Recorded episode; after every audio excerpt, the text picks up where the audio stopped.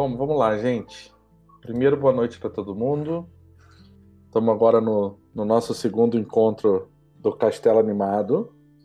Então, alguns aqui estiveram na semana passada, eu acho que todos estiveram na semana passada, né? Eu acho que só você, Leandro, que não veio, mas se você conseguiu ouvir um pouco lá o áudio, dá para sentir um pouco a, a pressão.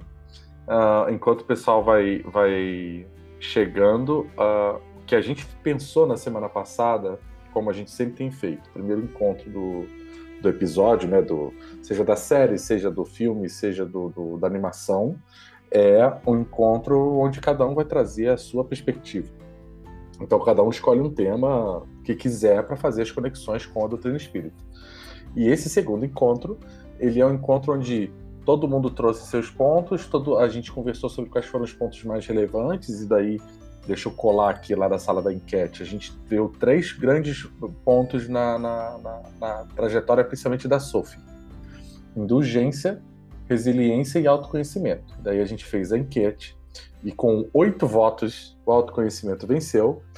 É, em segundo lugar ficou a resiliência. Em último lugar, mas não menos importante, ficou a indulgência. Então, a gente hoje é, se encontra é, para falar todo mundo sobre autoconhecimento dentro da doutrina espírita, fazendo as relações com a história do desenho. Tá? De novo, eu não posso falar de anime, é animação japonesa. Então, eu passei tardiamente, eu peço desculpas, mas aqui o projeto está começando a, a tomar grandes formas, né? o Edner e a Carol estão acompanhando mais de perto aí, a, a movimentação está começando a ficar mais intensa e eu acabei deixando passar muito tempo para poder passar a informação. Mas a minha sugestão, apesar de cada um poder trazer o que quiser, era que é o ponto em que eu tenho tratado, estudado dessa parte de autoconhecimento mais recentemente, de um tempo para cá, está. Uh, todo mundo fala da questão 919 do Livro dos Espíritos, quem tiver aí ou quem tiver o Kardecpedia para olhar. Ele, essa questão ela fica no, no capítulo 12, no item 5 do Livro dos Espíritos, na questão 919. Opa, Vitor, bem-vindo. Acabamos de começar. É... Boa noite. Boa noite, cara. Então a gente está tá só fazendo aqui o, o, a orientação de como que a gente pensou a semana. Então a ideia é que a gente tem a questão 919 que fala de autoconhecimento de forma clara, objetiva e textual. Mas uh, a gente sabe que a doutrina espírita ela é toda ela baseada no autoconhecimento.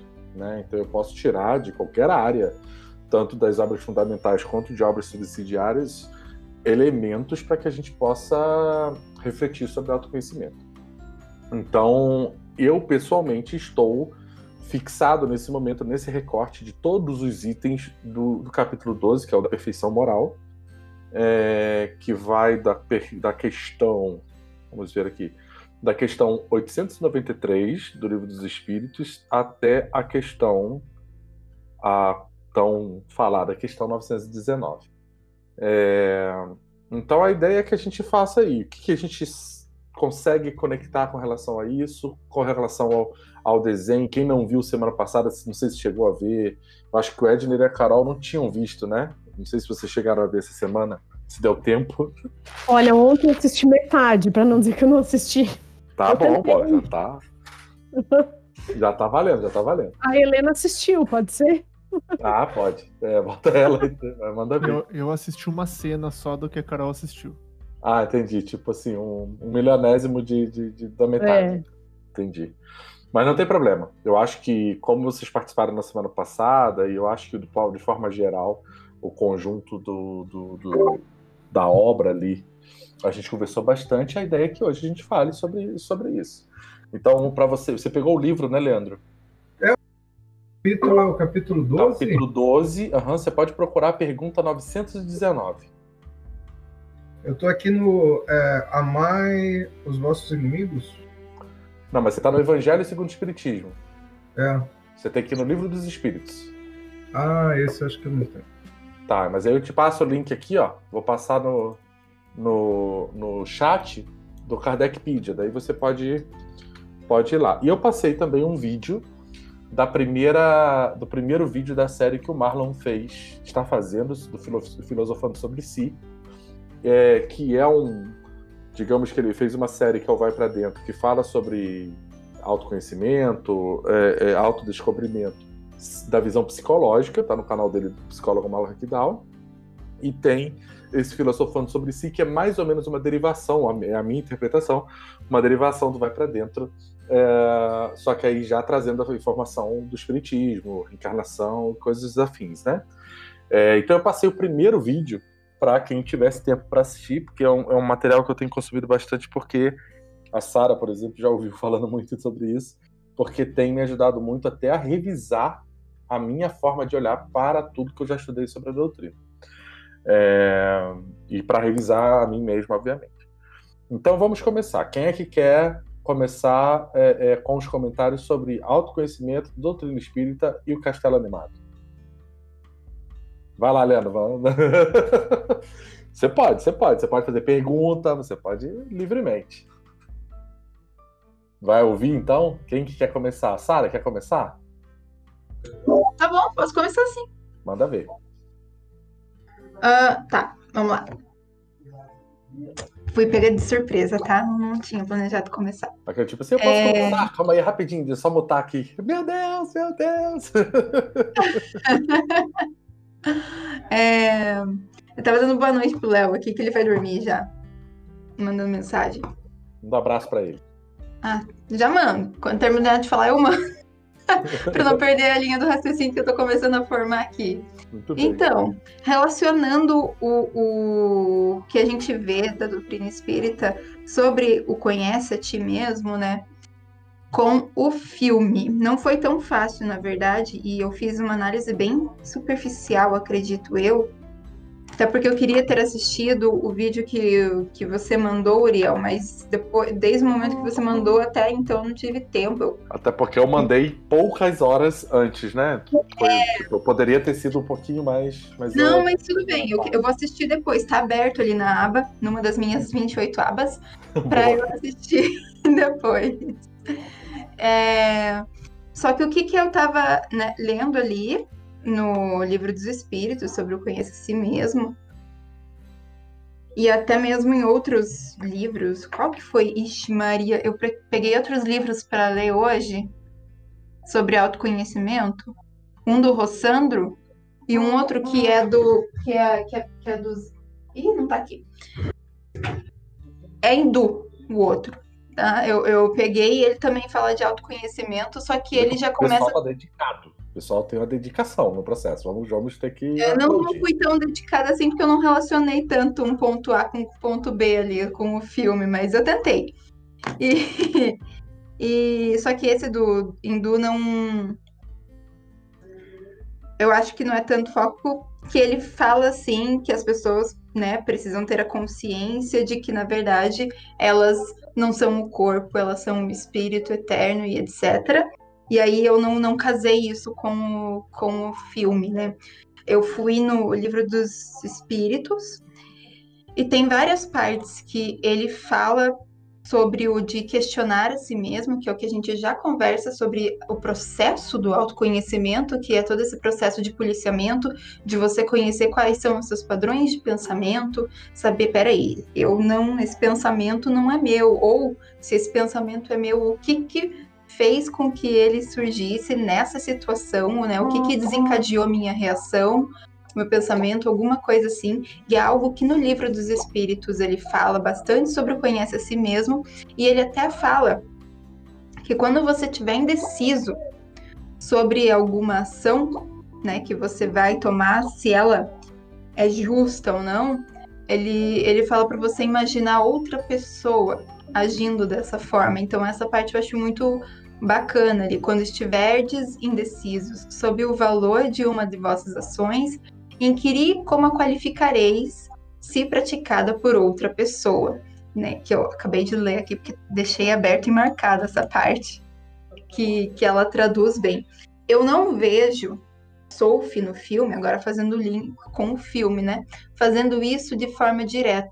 Talvez ela até faça de forma inconsciente, apesar disso ser um movimento que claramente pelo texto do livro dos Espíritos é um movimento consciente, mas acredito eu que pela mudança que ela está passando, pela história ali, a aventura, digamos assim, pelo qual ela está passando, esses novos é, desafios que ela está enfrentando, ela talvez faça esse movimento de autoconhecimento muito lentamente, mas que é o que chega a quebrar a maldição dela.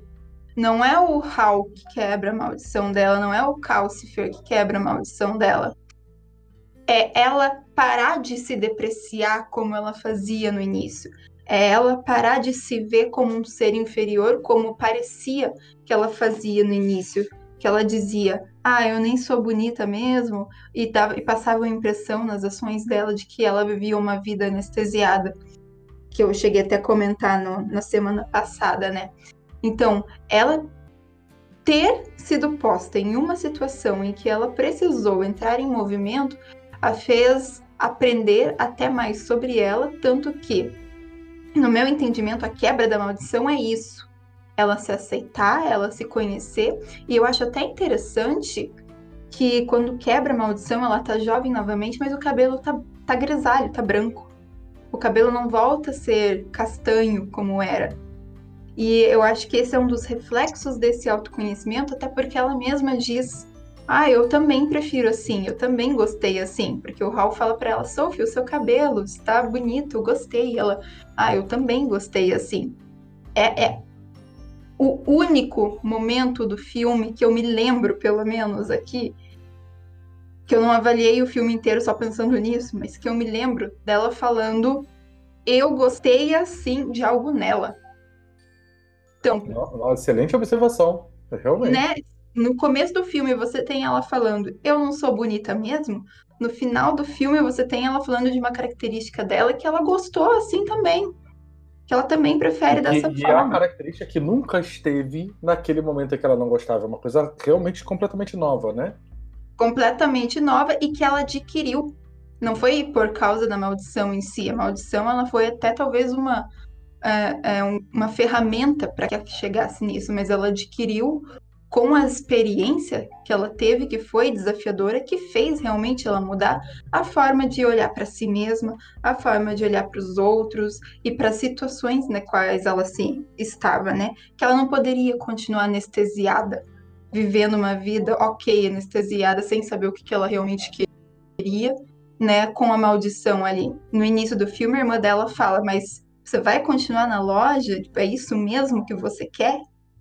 E a maldição é o que faz ela se movimentar, sair dali, e você vê que ela não volta para a loja depois. Ela realmente se descobre por essa aventura, ela muda pela aventura, né? Ela poderia ficar se depreciando ainda mais na condição de uma senhora de 94 anos ali, e poderia se, sei lá, se vitimizar e, e etc. Mas não, o movimento todo traz um autoconhecimento, além de todo amadurecimento, né? E eu acredito que, se, que foi, de certa forma, inconsciente esse autoconhecimento dela, não nesses questionamentos que a doutrina espírita no livro dos espíritos traz, diretamente dizendo: questione-se ao final de todo dia, questione-se sobre suas ações, esse tipo de coisa, o que é muito válido de ser feito, eu não faço e deveria, deveria fazer, eu admito. Você, a torcida do Flamengo, do Corinthians, a, a humanidade encarnada, desencarnada. é, entendeu? Não é? Então, acho, acho isso uma loucura. O, o, o livro hindu que eu falei também, ele, ele fala sobre você pensar todos os dias um pouco sobre a sua verdadeira essência e o valor que você dá para as coisas materiais. Aí eu olhei assim e falei, hum, não faço isso, né? É, mas eu vou te falar que você falando aí, eu lembrei do de que teve um teve dois, dois momentos em que eu acho que isso aconteceu. Ela não sabia que isso estava a serviço do autoconhecimento, mas é o movimento que nos leva para lá. Na Uhum. hora que ela se coloca no lugar da, da, da bruxa na escada. Então Uhum. ela ali tá se colocando na posição, né? Ela tem uma. Ela, ela cede porque ela fala, pô, se fosse eu ali, eu, eu acho que ia dar ruim. Uhum. É, É, e- verdade. E outra é que tem mom- alguns momentos que ela começa a perceber como ela é boa faxineira. Como ela é boa Ah, é limpeza. verdade. e se a gente for parar para olhar que tudo aquilo ali podem ser reflexos, que é uma forma da minha leitura, né? Podem ser reflexos do interior dela, tudo, tudo que acontece no desenho, do que está acontecendo dentro dela, ela começou a perceber que ela era capaz de dar uma arrumada na casa emocional dela, né? Uhum. E aí, aí ela, quando ela quanto, Analogia. né? Quanto mais ela ia reconhecendo isso, mais ela se percebia capaz e mais ela percebia a que tipo de oportunidades isso, isso expunha a ela. Então, no final das contas, conforme ela vai dizendo, nossa, olha como eu sou boa na limpeza. Aí o, o menino fala, não, você vai limpar tudo. Não, mas eu sou muito boa nisso. E ela começa a, a fazer uma revolução, né, na vida deles. Então, eu acho que tem a ver, assim, ela, ela pode não, não estava ali, obviamente, ah, estou num processo de autoconhecimento e vou estimular estas, essas, esses exercícios. Não, aconteceu porque ela foi exposta a uma, uma experiência assim, né? Exatamente. E ela escolheu o caminho do movimento e da ação, né? Isso, exatamente. Que é o que a gente vê. A gente tem oportunidade o tempo todo. As escolhas de como prosseguir com essas oportunidades é nossa. Isso aí. Muito bom. Mas muito é bom. isso. Muito bem. Para você, para você, é, deixa eu só dar uma boa noite, Patrick. Bem-vindo. Já mandei ali no chat ali qual que é o tema hoje, mas seja bem-vindo. Boa noite, Patrick. Não o conheço. É a Prazer. primeira vez conosco. Você está ouvindo a gente? A gente não consegue Oi, ouvir. vocês, Agora sim. vocês me ouvem? Ouvimos. Sim. Ah, sim, não, eu, par- eu participei ontem e hoje eu voltei. Ah, que legal. Ontem foi o do luto, né? Da Roda da Vida, Isso, né? do Lu. Isso. É, que legal. Seja bem-vindo. Muito- aprendendo a mexer ainda nesse. Todo mundo tá junto, aprendendo no Ah. Discord. Então tamo junto. Tamo junto. A gente que, como eu sempre brinco, né? Isso é plataforma é uma plataforma para games, para o pessoal que joga videogame. Aham. Então a gente que teve essa ideia maluca de colocar um centro espírita aqui dentro. Nossa, gostei bastante. um grupo É espírita. porque é uma plataforma super completa também, né? É, é, e tem melhorado bastante. A gente está bem contente e a gente também tem várias ideias aí sendo é, para melhorar ainda mais a experiência, entendeu? Mas seja bem-vindo. Merchant, se isso virar podcast, o Discord tem que pagar um. É, vai ter que mandar ali uma conta ali. né? É, vamos lá. Patrick, só para eu entender, é, você já viu o, o- o- esse desenho, Castelo Animado? Especificamente esse não, eu já vi outros do estúdio Ghibli, mas esse não. Então você também é fã do Estúdio Ghibli. Sim, eu assisto algumas, alguns filmes, eu Aham. gosto da trilha sonora, Legal. tá bem legal. legal. Faltou reações aqui pra eu bater palma. Aí, ó, é verdade. Que bom, cara. Seja bem-vindo. A gente vai. Eu vou fazendo a rodada do papo, daí você vai percebendo até se sentir à vontade para para você fazer um comentário. O que, que a gente está fazendo hoje? Tá. O primeiro encontro foi todo mundo assiste e todo mundo traz cada um a sua percepção, cada um escolhe um ponto em que mais chama atenção e tenta conectar com o fundamento da doutrina espírita e traz para compartilhar. E aí depois no final a gente viu três pontos que foram mais salientes para todo mundo: resiliência, indulgência e autoconhecimento. Daí eu fiz uma enquete para ver qual seria o tema. Daí a gente escolheu o autoconhecimento. E esse segundo encontro todo mundo reflete sobre o mesmo tema relacionado com o desenho. Então, mesmo que você não tenha assistido, é, é, é, daqui a pouco, de repente, você quiser comentar um pouco sobre a tua visão da doutrina espírita sobre autoconhecimento, é, como que você percebe isso na tua vida, tá bom? Tá bom então. Então vamos lá. Obrigado. Maria Luísa, já vai contigo já, ó. Joia, boa noite a todos. Boa noite. Bom, hum, quando eu vi- li o texto que o Uriel mandou, uma das primeiras coisas que eu já frisei tem uma parte que eu não vou ler exatamente o texto, mas diz que os inimigos também são uma forma de você conseguir de, de um espelho, você conseguir ver aquilo que você precisa. E eu acho que justamente a maldição dela foi muito para isso de mostrar alguma coisa que estava faltando ali nela. E sobre, por exemplo, o, o- ainda a Sophie, que eu, eu tava fazendo coisa, eu tô voltando. É, ela tem Ricardo Melo, que é um. Eu não sei bem exatamente, ele é tipo um coach, tal, espírito, enfim. ele fala muito que o autoconhecimento ele ajuda a despertar suas potencialidades em máximo. E é isso que faz que a sua consciência durma tranquila. Então, quando a Sophie sai desse, faz esse movimento de, de tentar ajudar a limpar a casa, tentar ajudar a cuidar daquele pequenininho, cuidar da senhora, ela começa a várias qualidades que ela não faz ideia que ela tinha a despertar e a despertar ao máximo. E eu acho que a grande chave dela é ela permitir-se a, a, a se descobrir. Que tem muitas pessoas que chegam na idade mais avançada e dizem, ah, eu sei de tudo, não vou fazer mais nada. Como... Então ele, eles veem a idade como um número ou como qualquer outra coisa. E a idade, na verdade, é o estado de espírito que você está, né?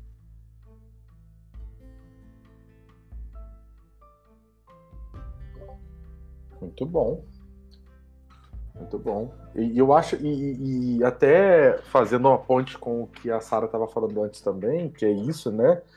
Ela foi exposta a experiências que quase que obrigaram ela a, a, a, a ativar essas outras capacidades. Porque se a gente for ver ali no início, ela tá naquele cantinho fazendo o lacinho do, do, do chapéu problema nenhum, né? Lindo chapéu, o, o, tipo, é, a, a, chapelaria era bonita, né? A estética ali era, era linda e tal, mas você percebia que era um cantinho reservado, as, as outras moças iam sair para de repente curtir, fazer alguma coisa, ela nem queria, ela queria ficar naquele lugar que era um lugar onde possivelmente havia um controle da, de tudo que poderia acontecer, né?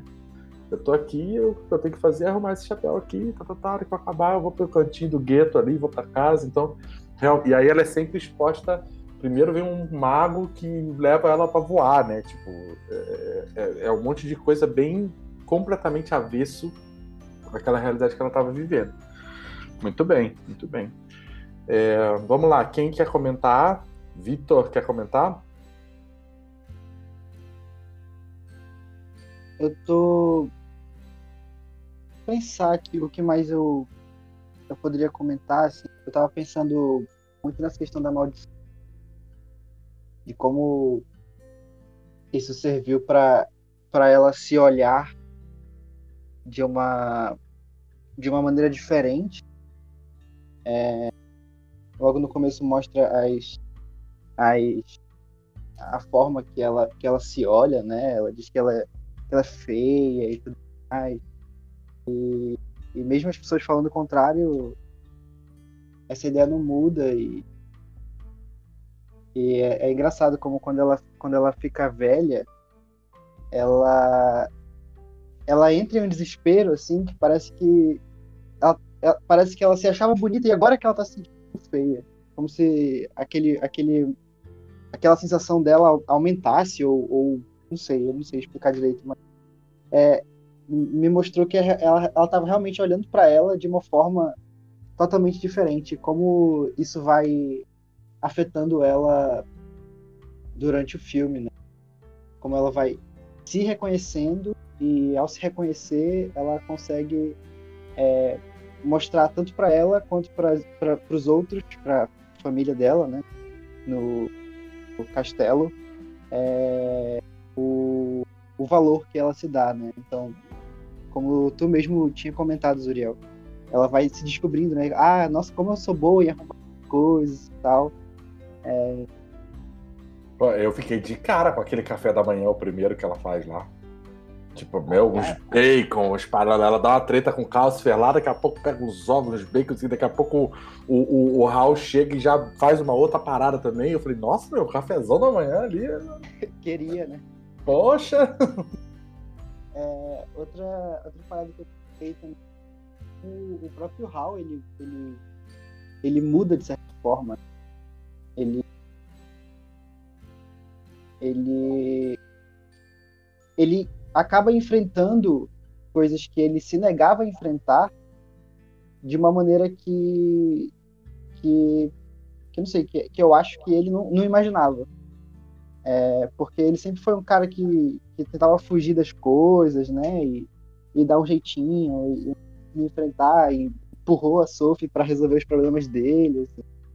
É, mas, assim, de certa forma, ela realmente é, o ajuda a enfrentar esses problemas, mas eu acho legal como eles, eles se apoiam nisso. Não só eles, pode estender isso até para a família, né? É, de como eles se apoiam para conseguir resolver o problema juntos. É, a questão do, do Ro era que ele achava que era tudo com ele, era tudo ele sozinho, e, e depois que ele constrói esses laços, é, não sei se ele percebe, mas eu percebi que ele conseguiu resolver os problemas dele e ele não precisava fazer isso sozinho. Que tinham pessoas, que pessoas poderiam ajudá-lo a, a, a, olhar para os seus próprios medos e para os seus próprios defeitos, né? Para a vaidade, orgulho dele. E, e, mostrar que, que nem sempre é, o, o caminho era o que ele estava escolhendo é, seguir, né?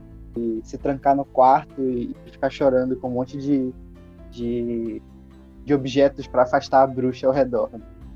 Então acho que ele também sofre uma transformação é, é, em se olhar é, de uma outra maneira. E a família é meio que virou o suporte dele para que ele isso coisa. Mais ou menos por aí. Nossa, é, eu gostei muito, porque realmente é, essa observação sobre o quarto dele, né? É, era uma espécie de lugar sagrado, seguro, né, que ele criou e que, é, é, de certa forma, demonstrava a quantidade de medo que ele tinha, né, né da vida, da, de tudo, né. Hum. Exato, muito interessante. Que no final, na verdade, o despertar deles é quando tudo aquilo é destruído, né? É destruído e só fica um pedaço de madeira. tipo, destruiu a casa, destruiu o castelo, destruiu o quarto, destruiu tudo, né? E aí o que sobrou foram as pessoas, né? Então, tipo, é realmente muito interessante, muito legal. Então vamos lá. É... Edner e Carol, o que, que eu vou pedir para vocês? Vejam o que, que vocês acham. A Carol assistiu um pouco, não sei se vocês chegaram a ouvir o, o, o áudio né, da semana passada, mas, mas eu acho que a, o Edner eu não lembro, mas a Carol ficou até quase no final. É... É, eu acho que vocês podiam trazer um pouco, se vocês se sentirem à vontade, do que, que vocês compreendem sobre o autoconhecimento que a doutrina traz.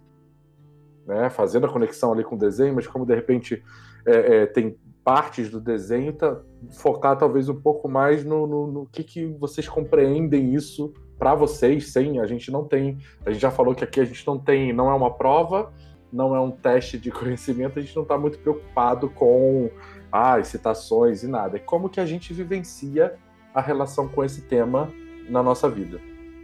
É, não peguei pelo menos nenhuma cena dela se lamentando isso. Ai, meu Deus, eu sou velha. Não, ela olhava para o fogo e dizia, nossa, agora é né? E algumas falas assim, como se realmente o tempo tivesse passado, não só o corpo estivesse velho. Então, uma coisa que eu sinto, né, lendo o texto e falando de de autodescobrimento, autoconhecimento dentro do, do conceito espírita, que é o que Kardec propõe, é, e que culturalmente às vezes a gente entende as dificuldades, as falhas como um erro, um defeito, algo que gera culpa, né? Nossa, eu gritei com minha filha. É, não, eu acho que o, o, o, espiritismo ele vem trazer assim que esse é o nosso estágio evolutivo e tá tudo bem. Então, tá, eu preciso ficar atenta. Eu, poxa, eu gritei, eu não devia ter feito isso. Como que eu vou lidar com isso agora? Eu vou conversar. Da próxima vez eu vou perceber, poxa, quais são os meus gatilhos para eu sentir raiva, né? Por que, que eu me desestabilizo nesse momento? Então, eu acho que é, o convite que o, o filme faz e os textos fazem é a gente realmente. A Dani passou ali. É, é... O Dezinho gritou aqui, o André gritou aqui, aconteceu alguma coisa. Oh. Então eu acho que o convite é esse que o Edner falou, né? A gente se entender como espírito, que a evolução vai do zero até o ápice da gente ser, sei lá, Cristo, né? E que a gente tá aqui bem comecinho e tá tudo bem, eu vou gritar, eu vou. Isso não quer dizer que eu vou olhar para as minhas dificuldades e, e justificar elas, não, é o meu problema. Mas que a gente tem que sentir com leveza. Eu não vou conseguir é, não sentir raiva. Então eu vou vou procurar lidar com ela para pelo menos não afetar tanto, não afetar né, quem está à minha volta. Então eu acho que para mim o filme ele ele trouxe com uma leveza assim do processo dela, dela mergulhar e dizer, tá bom, eu sou uma velha agora, eu vou fazer, eu vou colocar o fogo no lugar dele e vou fazer o bacon lá, eu vou cozinhar. Então eu acho que essa determinação dela nas pequenas coisas é, mostra que a gente pode fazer muita coisa, muita coisa, né? Que nem a, Sara falou diariamente, né? Vocês comentaram. Diariamente a gente respirar fundo e dizer, tá, hoje essa situação não foi muito legal. Né? Eu tenho procurado acordar de manhã e tá, poxa, que o meu dia, que no meu dia eu possa ser luz, né? Em quais momentos que eu vou poder ser luz? Então nas pequenas coisas mesmo. Para mim é foi foi não veio com tanto peso esse tema do, do autodescobrimento. Veio com leveza o filme. Espero terminar de assistir. vale a pena, vale a pena mesmo. Muito é bom, isso. Carol. Muito bom. Acho que é isso aí. Acho que, que cada um de nós vai viver esse processo de forma bastante individual, né? O Marlon vai falar disso naqueles vídeos lá, eu, eu, eu aconselho muito assistir. Vai ajudar também a elaborar ainda melhor isso tudo. Muito show. É, Leandro, vamos lá, Leandrão. Ah, então, Uriel, não tem muito a, a, a contribuir, aprendi bastante, mas eu estava pensando assim, o autoconhecimento, apesar de ser algo que o próprio nome diz, de dentro para fora, enfim, né? Você só o faz com outros ao seu redor, né? Com outra pessoa junto, uma sociedade que nem nós estamos nesse momento aqui, algo realmente mágico que não tem valor que pague, né? Algo tão entre aspas simples, mas totalmente rico, né? Então, estava pensando agora sobre isso, autoconhecimento. A gente sempre acha que a gente tem que virar um Buda, é, se isolar, meditar, enfim, é, procurar se autoanalisar, enfim. Mas, na verdade, você só vai conseguir com o próximo, né? É, tem, e, e eu, a Sara falou ali do texto que essa coisa do tipo assim, ah, como é que você sabe, né? Como é que você percebe? Aí o, o texto, o, o, os espíritos, o Kardec vai comentar para você observar se fosse uma outra pessoa, é, como que você estaria julgando aquilo que nada mais é do que Jesus dizendo é, amar a Deus sobre todas as coisas a próximo a, a, ti mesmo e fazer ao próximo aquilo que você gostaria que fosse feito para você. Né? Isso, exatamente. Olha só, falando nisso, tem um livro que eu, eu, eu, depois que eu li esse livro aqui, minha vida tem antes e depois aqui, ó. A Lei do Triunfo, Napoleão Hill. Aham. Uhum. Não sei se alguém já conhece, Não já teve a oportunidade de ver. É, o, o Napoleon Hill é um excelente escritor, né?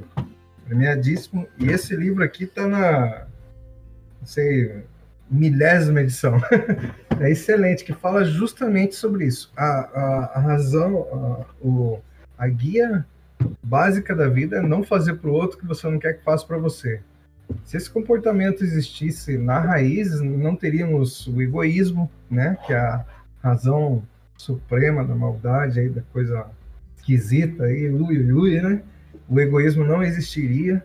Então, assim, eu vejo como a lei do triunfo mesmo, né? Como o próprio nome diz, você não fazer para o outro que não quer, faça. E você né? percebe que isso está em provavelmente eu vou chutar aqui, tá? Eu vou ser bem é, é, superficial, mas do, do que, até onde eu pude ir, cara, a maior parte das escolas filosóficas e religiosas, todas elas vão passar por esse tema.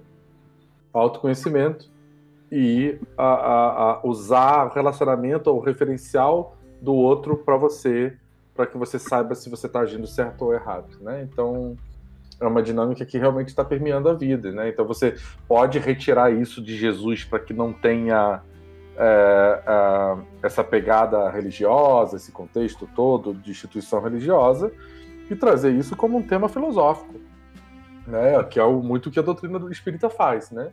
E aí você, ainda que esteja conectado com Jesus, você tem uma, um pensar, né? Um viver baseado nessa uma busca por viver baseado nessa, nessa informação, nessa diretriz.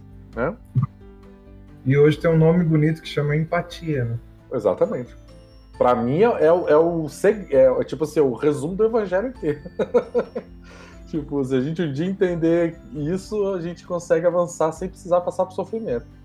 né? Porque é, no final das contas a gente só é exposto à luta porque nós não aprendemos a sentir com o outro, né? Não sentir pelo outro, mas sentir com o outro. E eu passei a, a me policiar em relação a isso, né? É, enfim, eu, eu tenho 41 anos e venho transformando desde então. E, e mudou, mudou muito. Né? O, meu, meu jeito de ver a vida, a minha forma de lidar com as pessoas, justamente tendo essa, essa, essa analogia. Mas será que eu gostaria de ter escutado algo assim? De ter feito algo assim? Né? Isso mudou, foi mudando aos poucos. Isso é muito muito passo a passo, mas chega lá, né? Muito bem. Isso aí, gente. Obrigadão. Nada. E daí depois eu aconselho muito, cara. Capítulo 12 do Livro dos Espíritos. Se você não tiver o Livro dos Espíritos aí, entra lá no Kardecpedia nesse link que eu passei ali no chat. É, vale da questão 893 até a questão 919. Obviamente que ele está bem para o final do livro, e, portanto, é, é, Kardec parte de uma premissa de que já há um, uma leitura anterior. Mas mesmo assim, mesmo que de repente, porque são conceitos e mais conceitos, dá para dar um recorte ali e já dar uma olhada que já tem bastante coisa para refletir, sabe? Beleza, vou, de- vou deixar o meu abraço para vocês aí. Obrigado. Obrigado, Leandro. Obrigado por estar aqui conosco. Tchau, gente. Fique Com Deus. Tchau. Patrick, tua vez, Patrick. O que, que você pode trazer para nós nessa noite?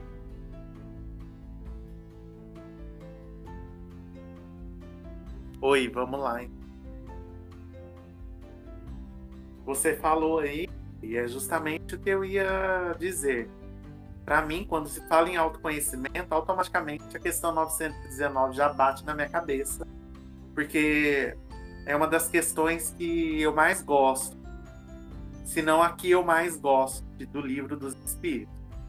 Porque o que me trouxe para a doutrina espírita foi justamente possibilidade de autoconhecer, de me autoconhecer sem culpa, sem punição, é, sem julgamento, sem auto-julgamento, é, no meu tempo, sempre de uma maneira positiva, entendendo que eu estou num processo e esse processo é um processo demorado, já evolui bastante, mas ainda tenho que evoluir bastante.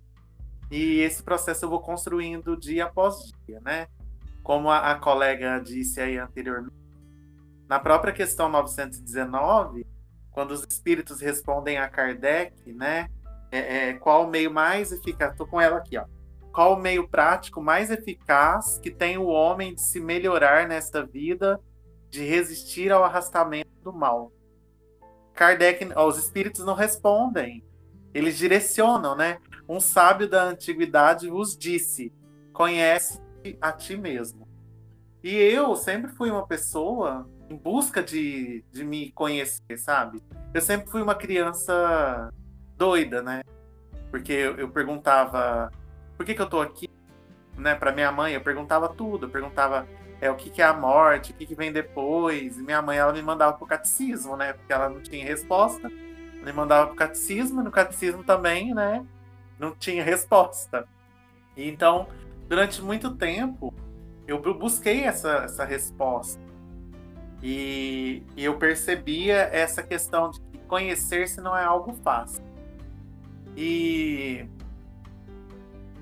no dia a dia, né, conforme o próprio Santo Agostinho, que vai assinar aí depois o comentário né, da questão 909A, ele diz que ele faz justamente o que a colega falou, né? Final do dia, ele para, ele pensa, aí ele reflete o que, que ele fez de bom para ou de mal para Deus, para si mesmo, para o próximo, né? E, e algo que é bem interessante é que o processo de autoconhecimento, minha terapeuta ela, ela fala isso.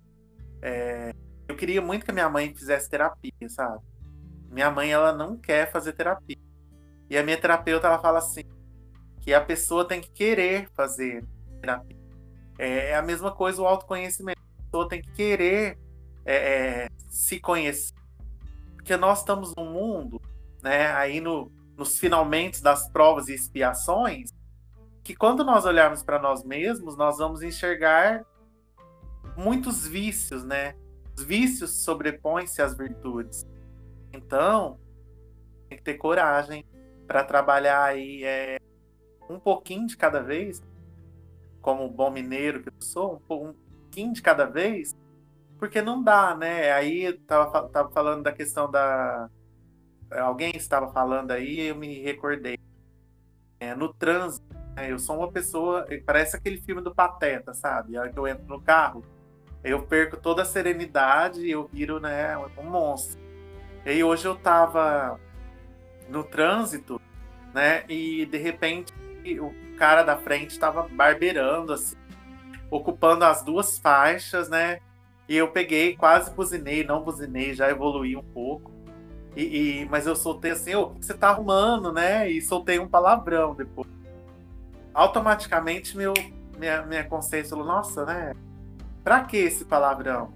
E aí, é, é, tipo, eu sei que é uma descarga, né? Mas, tipo, loucura, né? Saber que muitas vezes eu ajo instintivamente. Né? Eu volto lá na animalidade e esqueço toda a racionalidade. Então, assim, é, o autoconhecimento, né? Eu acho importante, é uma das coisas que eu faço, é essa autorreflexão, né? No final do dia, pensando o que eu fiz e também é, monitorando algumas ações da minha né? Eu descobri recentemente eu sou muito uma pessoa que tem a ira muito forte, né? É, eu não me achava uma pessoa irada. Depois eu comecei a analisar minha vida e nossa, eu fico cego, sabe? E tudo bem, sabe? Pelo menos eu tenho conhecimento disso, estou trabalhando. Eu acho que é, é, é aí, né? Um pouquinho de cada vez e tudo vai dando certo, né? E hoje, hoje só para finalizar, eu estava lendo um livro da Joana de Ângeles. E a Joana de Ângeles, ela, ela dá umas pancadas fortes, assim, né? Ela entra com uma voadora mesmo. E, e o, o capítulo do livro era Liberdade de Escolha. Né? E ela finaliza com um parágrafo que diz assim: Faze uma avaliação honesta da tua existência, sem consciência de culpa, sem pieguismo desculpista, sem coerção de qualquer natureza, e logo depois desperta para o que deves produzir de bom, de útil, de construtivo, empenhando-te na realização da tua liberdade de ser feliz. E foi assim, eu não assisti ao filme, mas o que eu ouvi vocês falando aí é que a menina, no momento de ira, parece que cozinhou, fez um cafezão, né? Então, nesses Não, momentos... tipo, eu acho que esse, esse parágrafo aí, ele, talvez ele seja o melhor resumo que a gente teve até agora da trajetória da Sophie. é, então, tipo, é, ver a tua existência, né, é, sem consciência de culpa, sabe?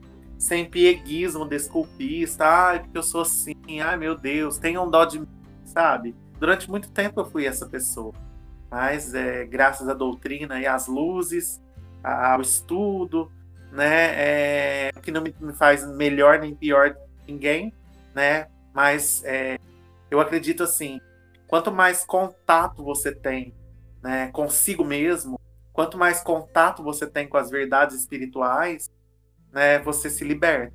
A máxima de Jesus era: conhecereis a verdade e a verdade vos libertará. E eu pergunto: qual é a sua verdade? Qual é a minha verdade. É, eu demorei muito tempo para me olhar no espelho, encarar a minha verdade, começar o meu processo de libertação nessa encarnação. Mas estou a caminho. A caminho da luz. Obrigado pela oportunidade, viu? De... Imagina, Patrick. Seja super bem-vindo. E sempre que você. Semana que vem, eu até nem passei. Eu acho que eu. Eu tô em dois ali. Eu vou passar a enquete até amanhã, porque daí o que a gente vai fazer? Só pra vocês saberem gente dar o, já o teaser. A gente ia fazer na semana que vem, no sábado que vem, a gente não ia fazer na quinta, ia fazer no sábado ou no domingo, a gente ia até ver o horário, mas possivelmente no domingo, às quatro da tarde. A gente ia fazer no modelo live. Então a gente faria esse encontro, mas pelo YouTube, no tipo live, a gente já fez duas vezes. É, é, e a gente vai fazer de WandaVision. Não sei se vocês já viram. Tá no Disney Plus. Eu tô terminando. É, só que tá, tá em cima de um evento uh, que o Ito, né, que não está aqui ainda, é, vai precisar participar e tal, e ele queria participar também, isso aqui, então a gente vai pular. Então o que, que vai acontecer? A gente vai fazer um filme, ou uma, possivelmente um filme, já que foi animação essa última vez, na semana que vem, na quinta, primeiro encontro, na outra quinta, segundo encontro. E na terceira semana daqui para frente vai ser a live de WandaVision. Eu vou passar lá todas as instruções ali no grupo para dar tempo da gente assistir com calma, fazer as nossas reflexões e tal. É, é, então você seja sempre bem-vindo, vai acompanhando ali, porque é sempre a, a gente sempre tem sido muito rico para nós as trocas, né? E o quanto a, a, às vezes alguém olha pode olhar e fala assim, nossa, mas eles podem ser simplesmente um monte de amigos falando de um filme legal ou de uma série legal, mas não, a gente consegue tirar conteúdo, reflexão e estudo aqui desse tipo de experiência, né? Que é um grande laboratório, esse modelo que a gente está propondo aqui. Então, obrigado pela tua participação.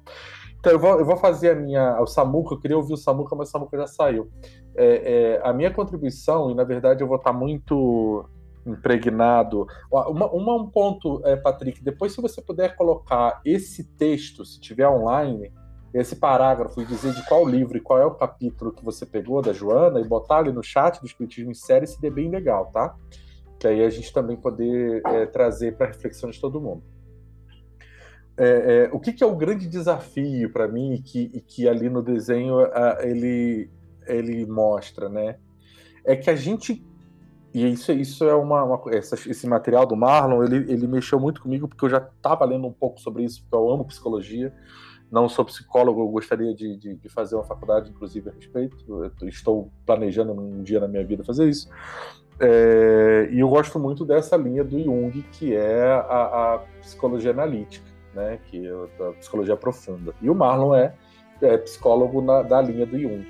Então ele faz uma conexão, e como ele também é da equipe. Boa noite, Fábio é, também é da equipe que estuda e, e especializou em Joana de Anjos, que está conectada lá com a Mansão do Caminho, com o projeto do Divaldo, que tem né, orientação direta dela, é, é, ele traz reflexões muito interessantes. E a primeira delas é o quanto a gente conectou e embutiu no autoconhecimento a, a, a, os pensamentos que, que nos bloqueiam sentimentos ou comportamentos. Então a gente consegue ver que eu estou me comportando mal aqui ou ali. E ao refletir isso, qual que é o meu primeiro impulso? Eu não posso mais me comportar assim. Vou passar a me comportar desse outro jeito. E aí eu acho que neste movimento eu resolvi o meu autoconhecimento. E aí ele vai dar um passo para dentro da doutrina espírita e vai aprofundar isso e vai falar não, porque você está mexendo no teu comportamento exterior.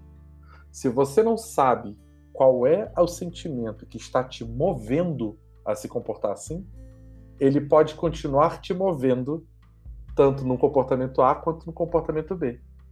Né? Então ele até brinca lá do anel de coquinho, né? A pessoa era super vaidosa, usava relógio de ouro, cordão, tudo super, né? Cheio de, de, de coisas visuais, estéticas e tal. Aí a gente entra, né? Eu fui lá, entrei na doutrina espírita e fui ver que vaidade é um vício. Eu, né, eu tô, tô, ser vaidoso não, não tá legal. Aí eu me, dis, me dispo daquilo tudo e eu vou usar um anel de coquinho, né, de, de, de mais, mais simples, né? Aí eu começo a falar para todo mundo que eu fiz esse movimento, que eu deixei de ser vaidoso e que agora eu uso o anel de coquinho. A minha vaidade continua ali, eu só transferi daquelas coisas exteriores mais é, visíveis para o anel de coquinho, que está me movimentando, que está me movendo nesse comportamento exterior, é ainda a mesma vaidade no mesmo lugar, porque eu não sei, não sabia, não estava percebendo isso. E aí, ele vai trazer uma informação que eu acho que, putz, eu estou voltando a ler a doutrina espírita com isso e estou enxergando, ele aponta inclusive isso, que sempre esteve ali, é, é, que a doutrina espírita ela não diz para você fazer rupturas com a sua consciência muito menos rupturas com essas energias. E aí a, a, a Joana de Anjos vai trabalhar muito isso, e Jung, né, a psicologia que tem 120 anos só, é, é, vai trabalhar muito isso, que é nós criamos uma espécie de hall de qualidades e defeitos baseados nos nossos sentimentos. Então, ficar alegre é bom, ficar triste é ruim. ficar passivo, pacífico, né? Ficar em paz é bom, sentir raiva é ruim, né? Então eu, vou criando um peso de qualidades até morais, de certo, errado, bom ou ruim, para dentro de tudo aquilo que eu sou. E aí eu começo a querer fazer rupturas. Então eu só posso ficar alegre. Eu só posso ficar bem. Eu só posso ficar equilibrado. Porque quando eu saio destes parâmetros, eu estou. É, e isso é uma coisa que. E aí eu sou eu mesmo é, falando. Eu tenho, eu tenho uma certa dificuldade para lidar com isso, principalmente atualmente. Porque a gente fala assim: eu não posso ficar triste, porque senão eu abro é, é canal para obsessor. Eu não posso ficar com raiva, senão é a hora que o obsessor vem e blau. Já pensou? Aí a gente para um pouquinho, dá um pause no filme, volta e vai lá olhar a escala dos mundos, escala espírita. Estamos no mundo de prova e expiação, somos seres imperfeitos na escala moral. E essas duas características nos dizem. Né? A, a Fábio, por exemplo, já ouviu falar isso um monte de vezes aqui na, nas altas horas que a gente às vezes fica até de madrugada aqui. O que, que isso nos diz? Que nós somos é, predominância do mal sobre o bem, predominância da matéria sobre o espírito. Ou seja, por mais que a gente perceba e já alcance essa informação que tem 160 anos da doutrina espírita de que. É, obrigado, Malu. Uma boa noite, viu? Sábado estamos lá. É, é, é, essa informação de que nós somos espíritos e nós temos que lutar para viver assim, como o Edna falou muito bem, a gente tem que entender que constatar isso ainda não nos dá a capacidade de virar chaves. Porque se eu fizer esse movimento de forma brusca, eu vou causar uma ruptura na minha integralidade, no, no indivíduo que eu sou. Então, por exemplo, tem, tem momentos na vida em que a raiva ela é a energia necessária para que eu me movimente. Se a gente for ver a Sophie no desenho, depois se você, eu, quem não assistiu, eu aconselho a assistir, vocês vão ver que na hora que ela entra na casa, no castelo, e ela decide, o que está movendo aquilo, ela ali, inclusive para enfrentar o Calcifer, que está eu não sou fogo para você, eu não tenho acordo nenhum contigo, eu não vou fritar ovo nenhum, vou fazer, eu não vou cozinhar aqui porque você não manda em mim. O que movimentou ela foi a raiva. E foi um movimento positivo.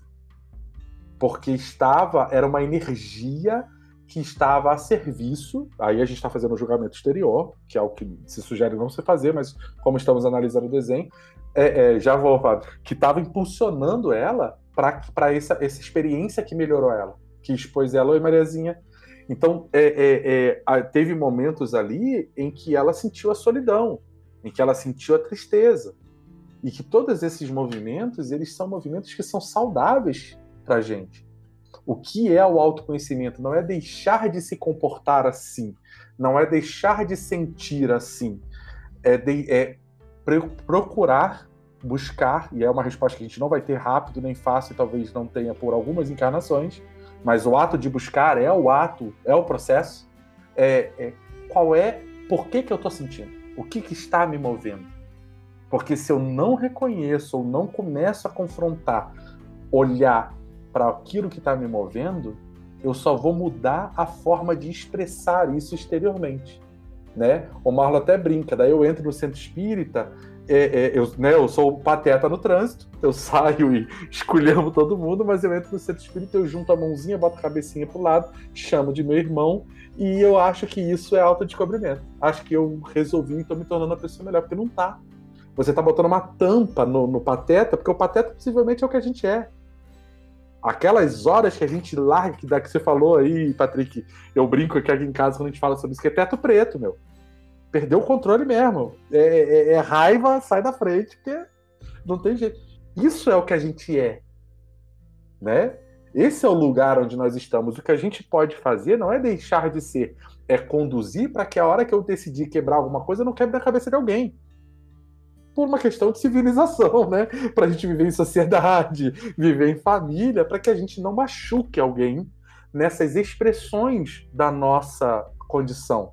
Mas olhar para essa causa, por que, que eu fiquei com a raiva?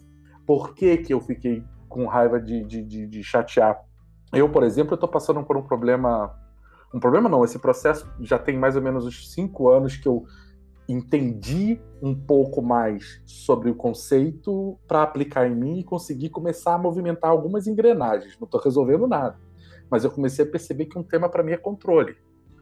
Então eu manipulo tudo ao meu redor. Eu tenho uma capacidade, já deve ter visto, eu tenho uma capacidade de falar, de ser claro, comunicativo, né, e tal. Então eu manipulo tudo e manipulo as pessoas ao meu redor para que o ambiente e o contexto esteja sob o meu controle.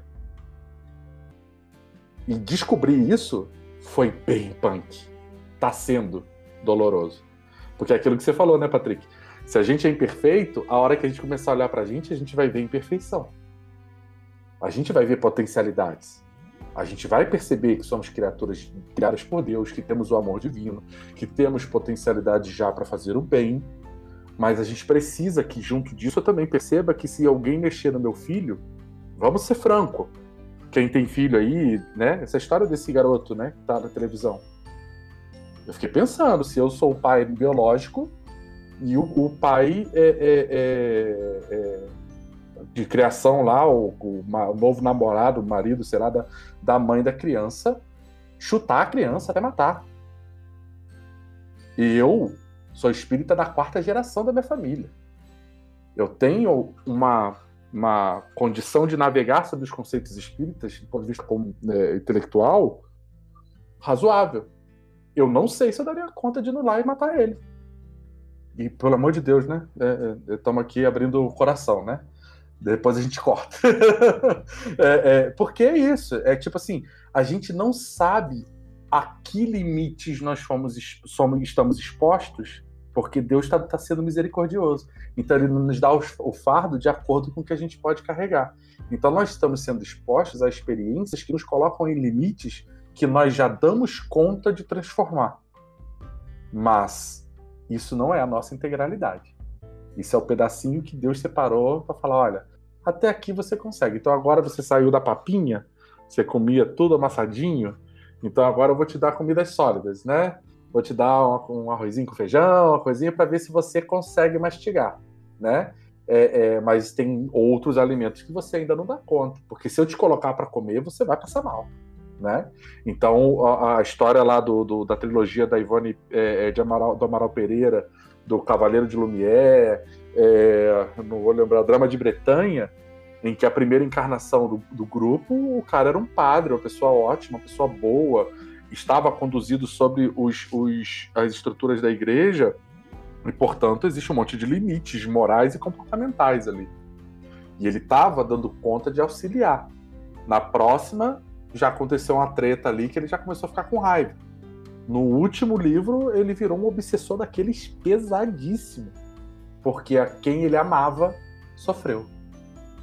A, né, eu sempre, eu sempre, é, e a gente vai falar de Star Wars mas o, o, o mestre Yoda falando, explicando pro, pro. Não lembro se é pro Obi-Wan ou pro Anakin antes de virar o Darth Vader, por que, que um Jedi não pode amar. Que ele fala que o amor, né, a relação, ter casamento, essa coisa, é um caminho pro lado negro. Porque ele diz que o amor leva o ciúme. O ciúme leva a posse. A posse leva o ódio. E o ódio é um caminho pro lado negro da força. Olha, olha a conexão disso. Quer dizer, eu sou todo amor para aquele que me ama, para minhas relações, até que alguém destrua a pessoa que eu amo. E nós estamos numa sociedade em que isso pode acontecer. Até onde eu dou conta de me manter dentro desses parâmetros morais da doutrina espírita, vícios e virtudes? Será que eu sei do que eu sou capaz? Eu não sei. Eu não faço ideia e eu tenho medo de passar essa linha que eu nem passo. Porque se eu imaginar, eu já sei o monstrinho que está ali do outro lado. Então eu prefiro me recolher e, gra e dar graças a Deus e pedir obrigado, Deus, por essa vida, por enquanto, me dá um contexto social, familiar mais equilibrado. Porque. E, e isso é muito duro da gente compreender, sabe? Então, é, é, eu acho que esse movimento, ainda que ele é um movimento que seja inicialmente duro e doloroso, porque fica parecendo que a gente é um fracasso, que nossa, eu só vou olhar para minha parte ruim, se eu sou um espírito imperfeito, eu só tenho lama. E talvez esse incômodo seja o princípio de um processo de autoconhecimento de verdade. Porque ali na frente, Jesus vai dizer assim: Vinde a mim, vós que estáis cansados e sobrecarregados, que eu vos aliviarei. Quer dizer, a gente tem que entender que o nosso ego tá fazendo besteira ainda, tá zoado. E na hora que a gente perceber isso e precisar dar uma. Vai dar uma torcida nas costas, né? Vai dar uma arqueada, assim, que você vai dar um ruim, você vai se entregar para Deus. Você vai se entregar para a relação que é a relação saudável de tipo assim, ó, eu não dou conta sozinho. Então, Deus, Jesus, meu irmãozão mais velho, meu mestre, o que que eu faço? Me ajuda. E a gente vai ouvir a resposta.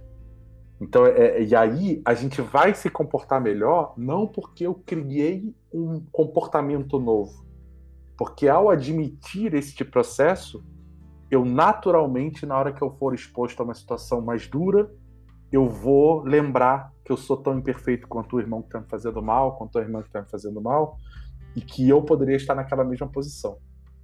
E aí eu vou começar a ter mais cuidado. Eu posso até continuar sentindo a raiva, eu posso até continuar sentindo tudo, mas eu vou perceber que essa manifestação ela está desequilibrada porque tem a ver com questões minhas que não estão resolvidas e não do outro, porque ele é tão imperfeito quanto eu. Então é, é, é um processo que tem sido, eu até destaquei aqui, já vou te passar, Fábio, Maria. É, tem uma banda espírita que tá ali na nossa. A gente tem um canal ali de música, né? Que fica rodando uma playlist de música espíritas e gospel, né? É... Então tem uma banda espírita que chama Cartas de Bordeaux.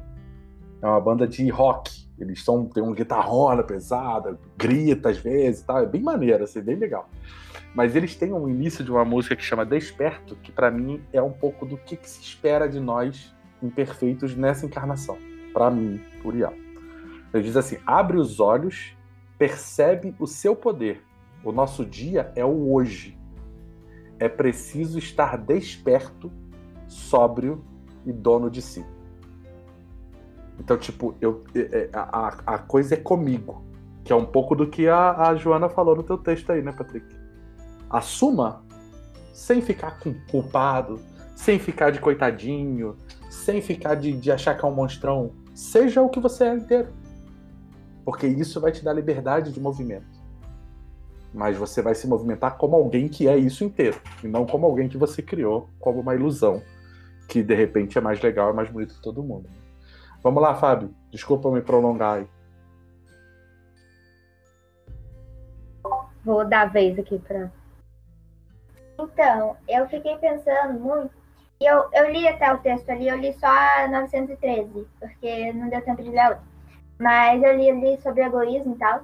Mas eu vou começar falando pelo, pelo do autoconhecimento, né? Que o autoconhecimento é um negócio que todo mundo acha que tem, mas na verdade não tem nada é um negócio assim, né? Todo mundo.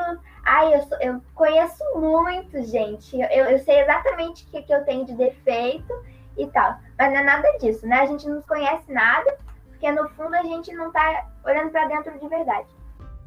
E o autoconhecimento, a partir do momento que você deixa de ter ele, e de perceber os seus erros e os seus defeitos, você não consegue andar para frente, né? Você fica parado, estacionado.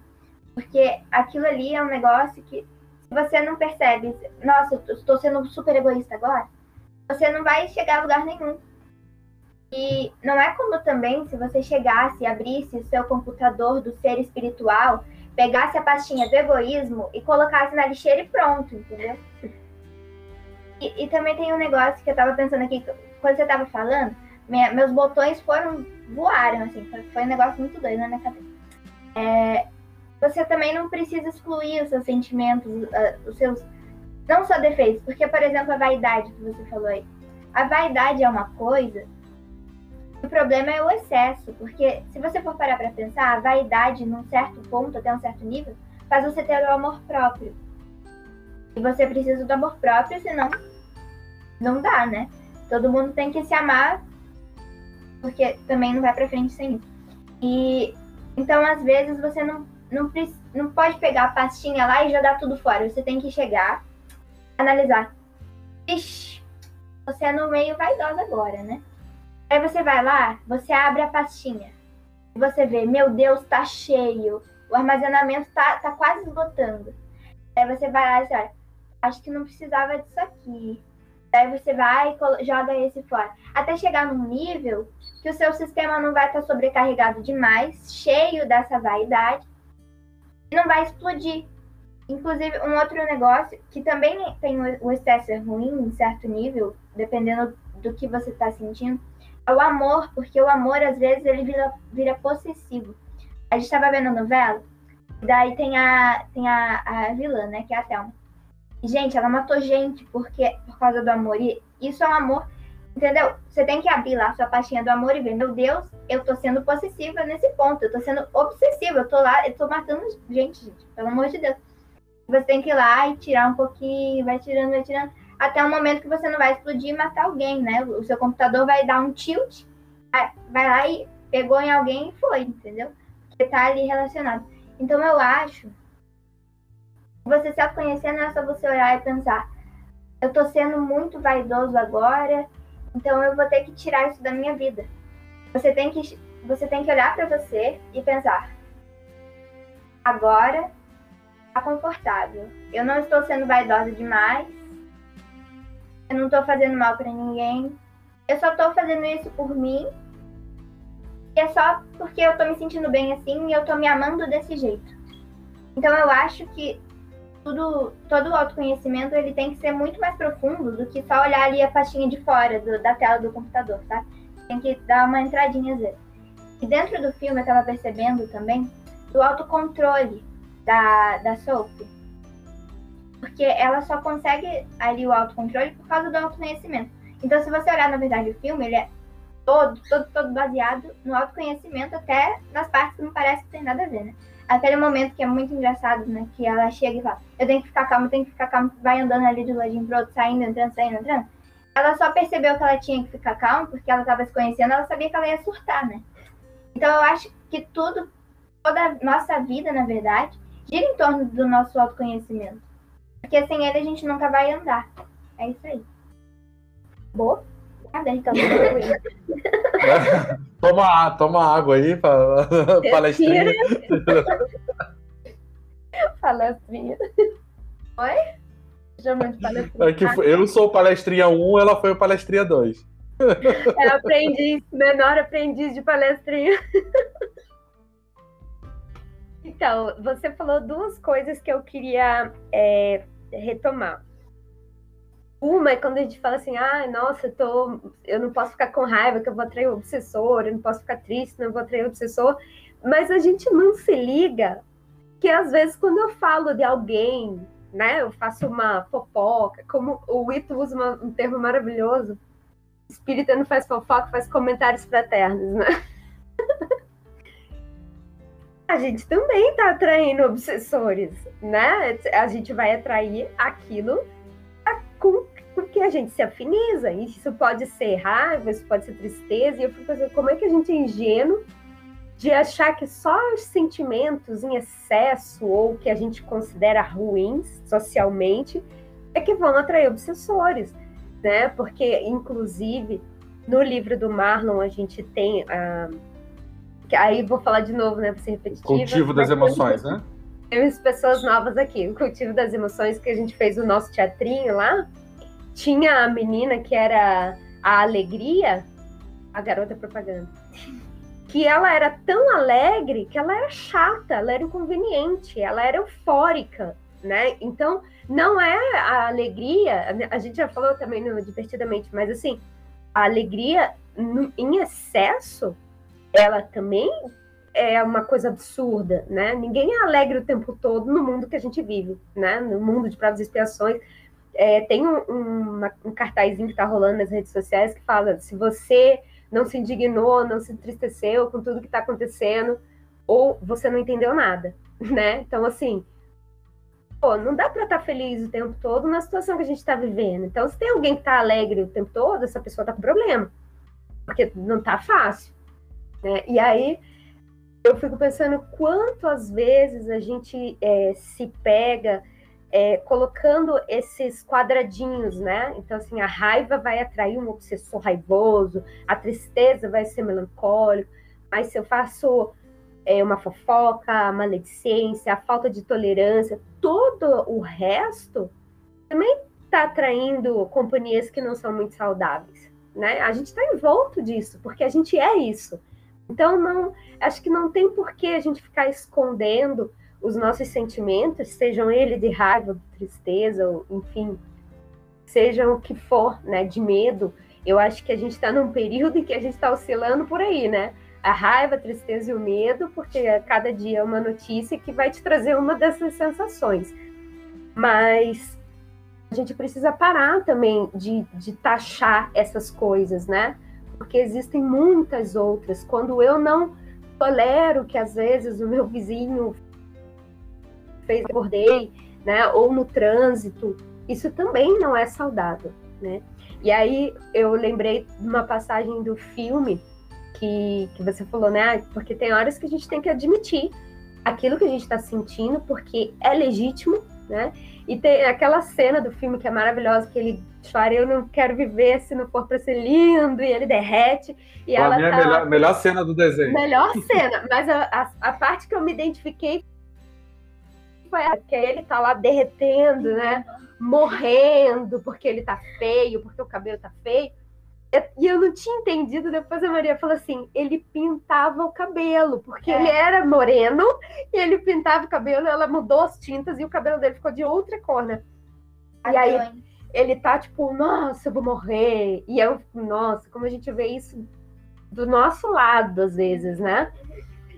E aí tem uma Do nosso hora- lado. Não, até que aqui não. Mas na família tem. Mas até que aqui não é muito, não. Acho que ainda não chegou essa fase de dramática. Não é muito. Ela, Ela diz é que eu mais- sou. Nossa, gente, ela é ariana, Chega. vai entregar, vai entregar. com ascendente em peixes e lua em câncer. Ela é o drama em pessoa. Errou tudo já. E o Ulisses É nem tá aqui hoje para rebater. É, é.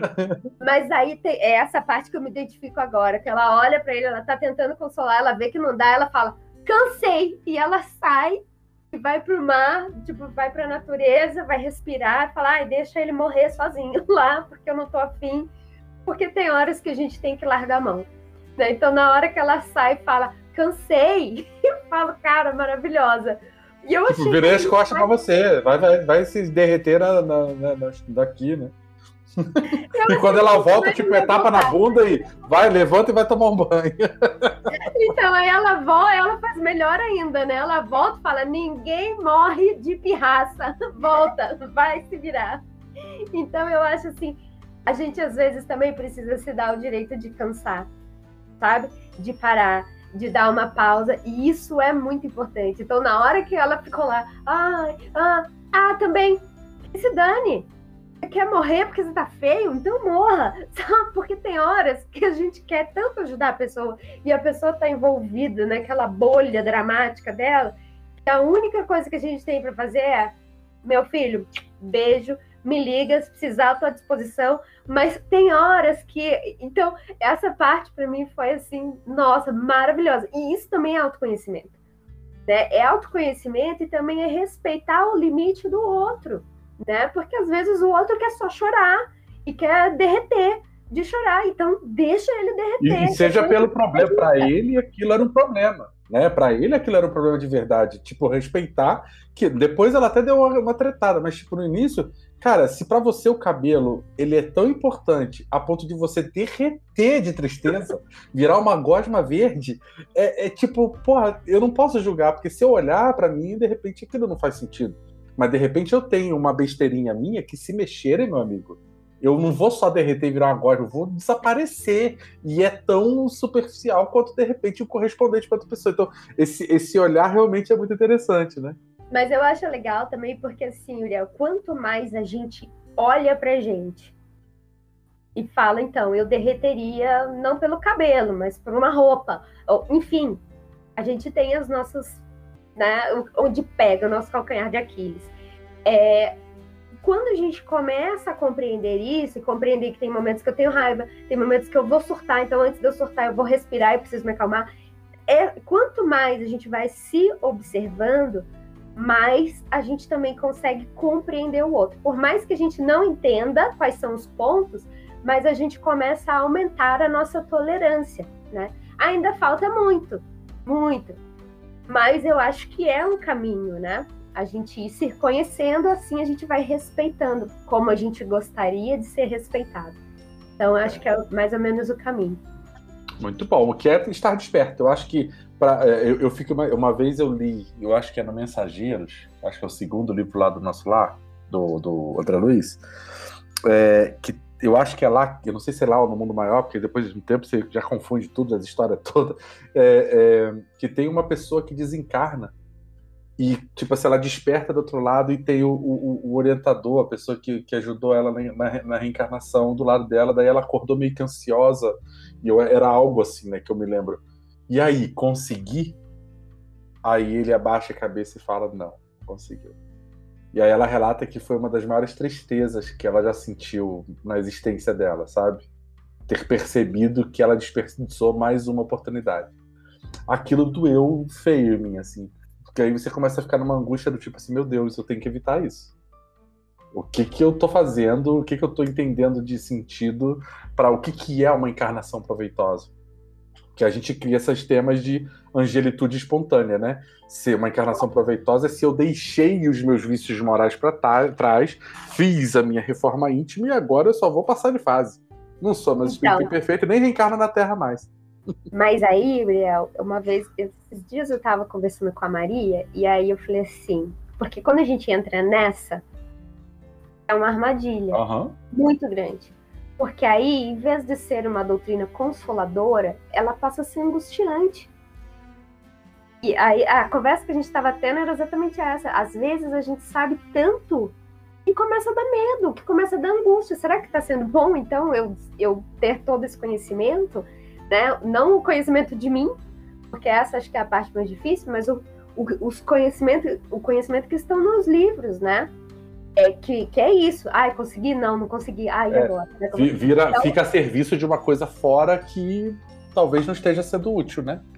Exatamente. É, é um, um, cuidado que a gente tem que ter, acho que diariamente. Né? É, eu, eu concordo. E eu vou, eu vou botar uma pulguinha atrás da orelha aí, porque a, a, pra gente já ir pro, pros, pros encerramentos, a questão 913, para mim, ela, ela tem uma, uma função muito vital, assim, sabe? Principalmente porque ele vai dizer assim, ó, dentre os vícios, qual se pode considerar radical? Essa é a pergunta. Qual que é o, o que, que, é a origem né, de todos os vícios? E os espíritos, daquele jeito que eu sempre coloco um tom, quando os espíritos falam assim, eu sempre coloco um tom de chateado. Tipo assim, tô de saco cheio, entendeu? Vou responder, mas é porque eu, eu tenho que responder, entendeu? Porque se eu quisesse mesmo, eu não respondia. Aí eles vão dizer assim, ó, temos dito muitas vezes, tipo, já falei muitas vezes, o egoísmo. Daí deriva todo o mal. Daí ele vai falar, blá, blá, vai estudar todos os vícios e vereis que no fundo é o egoísmo. Aí essa frase aqui para mim, ó.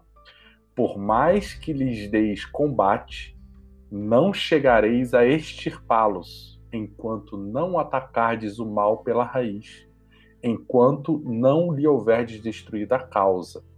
Tendam, pois, todos os esforços para este efeito, porque aí é que está a verdadeira chaga da sociedade. É, vocês entendem a força disso? Que aí o que, que eu comecei a, fazer? O, todo, tudo que eu voltei a estudar do, da, da doutrina espírita precisa passar por essa chave. Porque isso aqui é uma chave da, da, da, do propósito da doutrina. É uma chave do propósito desse conhecimento, do, do porquê que ele está aqui. E qual é o, o uso, uh, digamos assim, saudável desse conhecimento né? Então, se eu não estiver trabalhando nisso aqui, eu vou estar, de certa forma, e aí eu estou fazendo no sentido figurado, eu posso estar desperdiçando energia. Se eu não estiver colocando a serviço do reconhecimento do egoísmo em todas as minhas manifestações. Onde que eu estou sendo egoísta na minha relação com a minha esposa, com meus filhos, com o meu trabalho, com os meus amigos, comigo, né? Porque a gente tem egoísmos entre de nós com nós, né? Conosco. E daí a gente olhando essa questão do egoísmo, que ele é o ego, ismo, a gente já falou disso aqui outras vezes, o ismo no sentido de um problema, né? Reumatismo, traumatismo, né? É, é, é, é o sentido de que eu tenho um ego adoecido. Se o ego, na psicologia, é, é, vai ser a camada da nossa psique que se manifesta para o exterior e controla essa entrada e saída, né? se eu tenho egoísmo como a origem de todos os vícios, e eu estou num planeta de pós-expiação onde eu sou mais mal do que bem, toda tudo que eu estou enxergando pode estar comprometido a minha interpretação. E aí você fala, opa, peraí, então. Então, na hora que, que aí, aí é que vem a pulga atrás da orelha que eu tô colocando para que tá sendo para mim e compartilhando com todos. Porque ele vai dizer assim: é, é, conheça-te a ti mesmo, né? Fazei que como eu vivi na Terra, na, na 919A, ao fim do dia, interroga a minha consciência, eu interrogava a minha consciência e pensava, passava em revista tudo que eu fiz e perguntava se não faltava algum dever. Se ninguém tiver motivo para de mim se queixar. Daí eu, fiquei pens eu fico pensando, pô, mas eu sou, se eu sou egoísta, essa minha interpretação de se eu fiz bem ou não pode também estar comprometido. E eu posso usar critérios que vão manter as coisas no mesmo lugar que estão. Eu só vou dar aquela maquiada. E a psicologia tem lá os mecanismos de defesa do ego, né? Que ele vai dar um. Já até brinquei aqui que o, o Haroldo que cita o Dalai brasileiro, né? que tem o Dalai Lama, que é o mundial, e tem o cara que representa o, o, o, o grupo religioso deles aqui no Brasil, que ele fala assim: olha, se você deixou de comer carne porque você entende que isso tem um problema é, é, no meio ambiente, que isso faz mal para o seu organismo, que isso tem um impacto econômico ambiental muito grande, parabéns. Mas se você se achar melhor de que, que não deixou de comer carne por causa disso, cuidado, isso é só uma armadilha do ego. Ele diz assim: você deixou de ver novela porque de repente a novela só tem conteúdo meio sinistro, que não te faz bem, não te dá saúde, não tá sendo saudável para tua psique e tal. Parabéns. Mas se você se achar melhor do que quem ainda assiste novela, cuidado. Isso é só uma armadilha do ego, né? Então, é, é, aí eu fiquei pensando nisso. O, o, o, o Santo Agostinho vai falar na sequência aí que eu acho que a gente tem que sublinhar, porque eu acho que a gente passa muito rápido sobre essa frase. Ele vai falar assim, ó. Ó, aqui, ó aquele que todas as noites evocasse todas as ações que praticou durante o dia e inquirisse de si mesmo o bem ou mal que fez, vírgula, rogando a Deus e ao seu anjo guardião que o esclarecessem. Quer dizer, quem está colocando o crivo e o critério de bem e mal, inicialmente sou eu. Mas eu estou pedindo para que Deus e meu anjo guardião me, me sinalizem, me orientem grande força adquiriria para se aperfeiçoar, porque crede-me, Deus o assistiria. Olha, olha que interessante isso, né? Quer dizer, ele está dizendo que o processo, o movimento do autoconhecimento é um movimento que você vai fazer uma reflexão sobre todas as suas ações. E você vai colocar esse bem e mal, né? Mas você vai rogar a Deus e ao teu anjo guardião para que ele oriente, para que eles esclareçam, né? Não sei se você pegou, Patrick, que você caiu daí. Mas é, é, é, ele está dizendo que, tipo, se a gente pedir para o anjo guardião e para Deus para que nos esclareçam, Deus nos assistiria.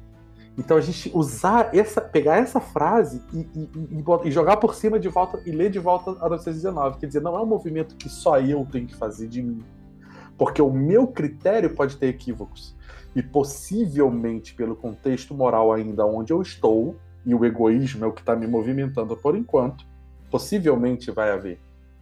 Já é um movimento super positivo, já é um movimento ótimo você ter tempo para refletir sobre si mesmo.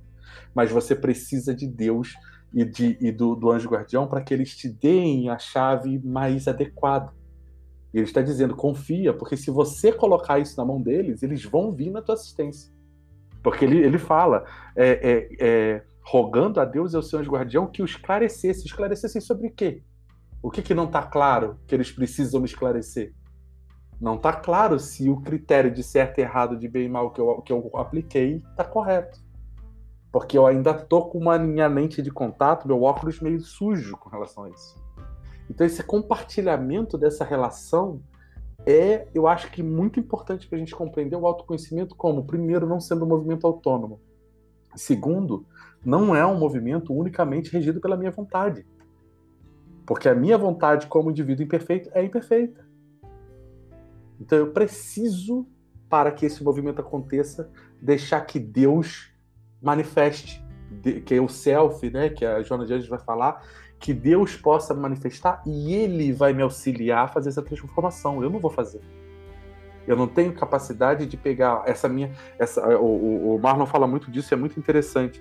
A minha vaidade hoje, ou vamos botar o meu controle, que eu falei de mim, né? Esse meu controle, que é um tema que, me, me- que eu tô sempre percebendo em mim, ele não nasceu porque eu passei pela rua ali, alguém espirrou em cima de mim, eu peguei um controlezinho, tipo um resfriado. Ah, meu Deus, agora eu virei uma pessoa controladora. Não. Isso é resultado de milênios e milênios e milênios, encarnações e encarnações que, que me trouxeram e alimentaram essa condição. Então eu não tenho condição de agora. Beleza, eu entendi, autoconhecimento, ok, doutrina espírita, espírito imortal, beleza. Eu não vou conseguir resolver um problema que foi uma construção milenar. Então, o que, que eu dou conta agora? Comece a procurar aonde isso está em você. E fica olhando para isso. E se relacione com Deus, entendendo que você é criatura, Ele é criador, e que se Ele se manifestar em você, Ele vai conseguir te ajudar a romper. Romper não, a reconstruir essas energias para que sejam produtivas e positivas, como está no texto da Joana que o Patrick leu. Isso, para mim, gente, de coração, é muito revolucionário.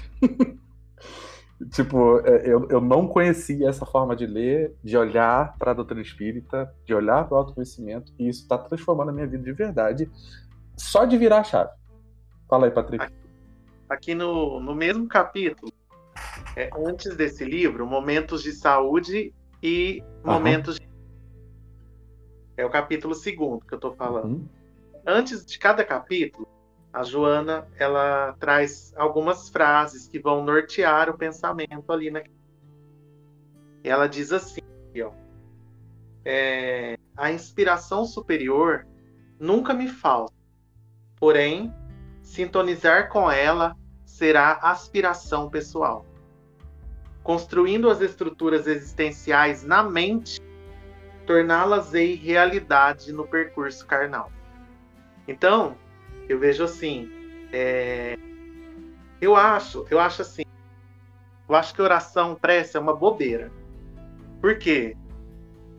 Gente, Deus não está comigo? Deus não me criou? Deus está a todo momento olhando por mim. Agora, é, essa prece, essa oração de ficar engrandecendo Deus é uma besteira. A prece, eu sou o maior beneficiado da prece da oração. Eu tenho que entender que é, a, a rádio de Deus ela funciona. Eu que tenho que sintonizar com ela, né?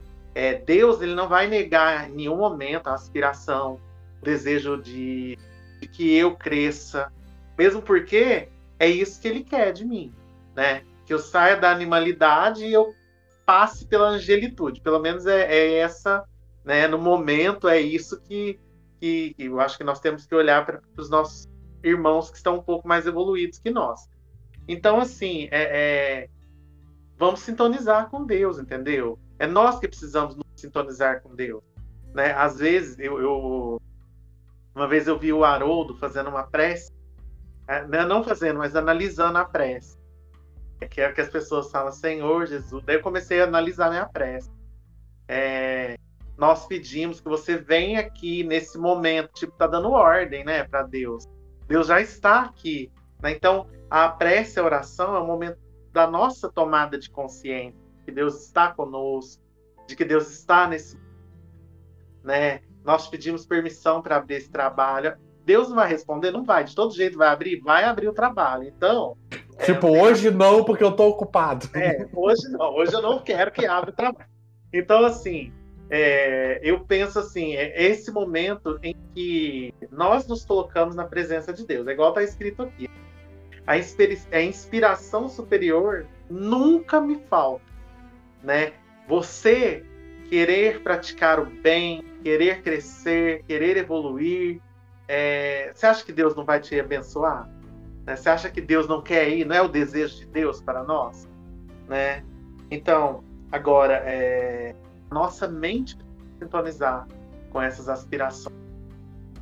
A nossa mente precisa estar conectada. Eu parei de assistir nove, horas, nove e meia da noite, eu desligo a televisão. Por quê que eu desligo? Porque eu tava ficando é, perturbado. Eu estava ficando perturbado com notícias. Eu estava ficando perturbado com um excesso de informações. Então eu percebi é, essa sintonia minha com a, com a televisão, com a comunicação, estava me atrapalhando. Né? Eu não conseguia dormir bem. Então eu percebi que fazer esse movimento é um movimento que tem ajudado a, a, me, a, melhor, a me melhorar, entendeu? É, eu tenho lido mais, eu tenho feito outras coisas que têm me ajudado. Né? Isso é comigo, é eu comigo mesmo. Né? Se a pessoa que está no quarto do lado quer ligar, quer assistir televisão, o problema dela.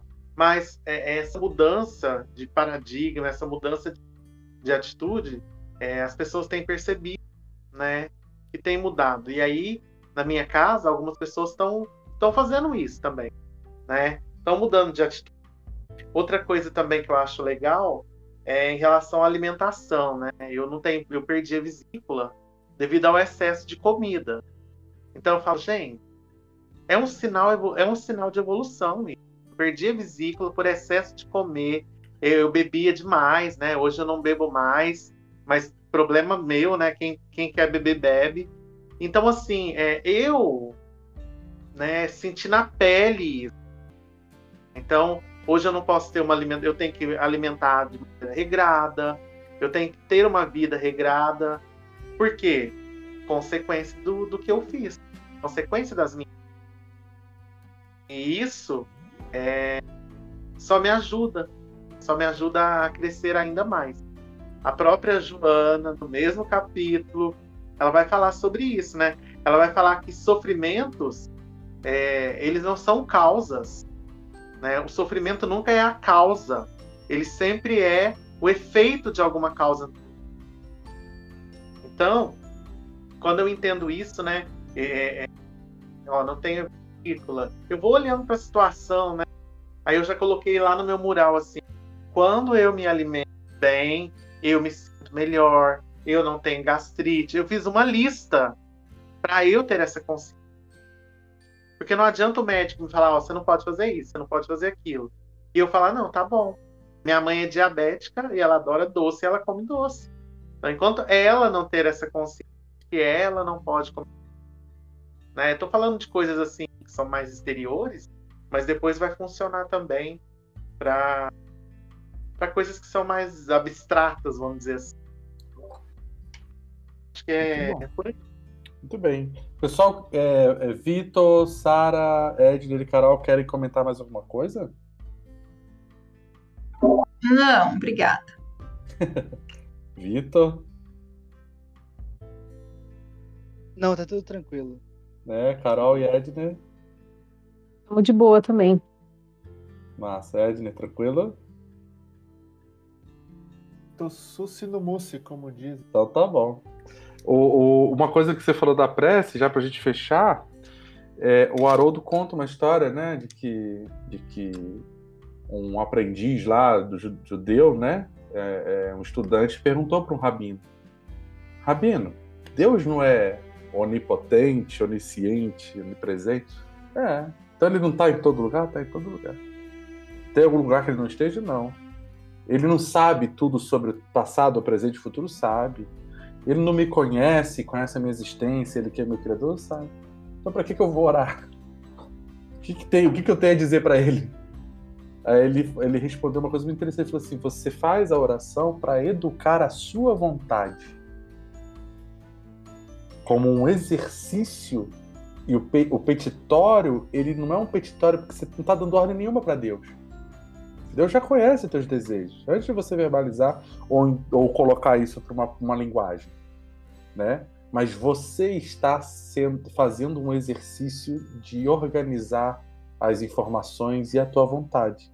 Então, que interessante, como você falou, ele está muito mais a serviço de mim, que estou em oração, do que de Deus, que vai estar sempre muito além da, da, da, do que um estado de oração vai ser capaz de produzir. E, e a, a Maria Tereza que foi entrevistada que o Haroldo fala, né? Uma entrevista, o repórter entrevistou a Maria Tereza e perguntou, Madre, por curiosidade, quando você faz uma oração, o que, que você fala com Deus? Aí ela falou, eu não falo nada, eu só escuto. Ah, é? E o que, que ele fala com a senhora? Ele não fala nada, ele só escuta. Então é bonito isso, né? Porque não é uma coisa verbal. É um relacionamento, né? Um relacionamento de intimidade, de cumplicidade e que a gente vai buscando criar, né, nessa nesse processo.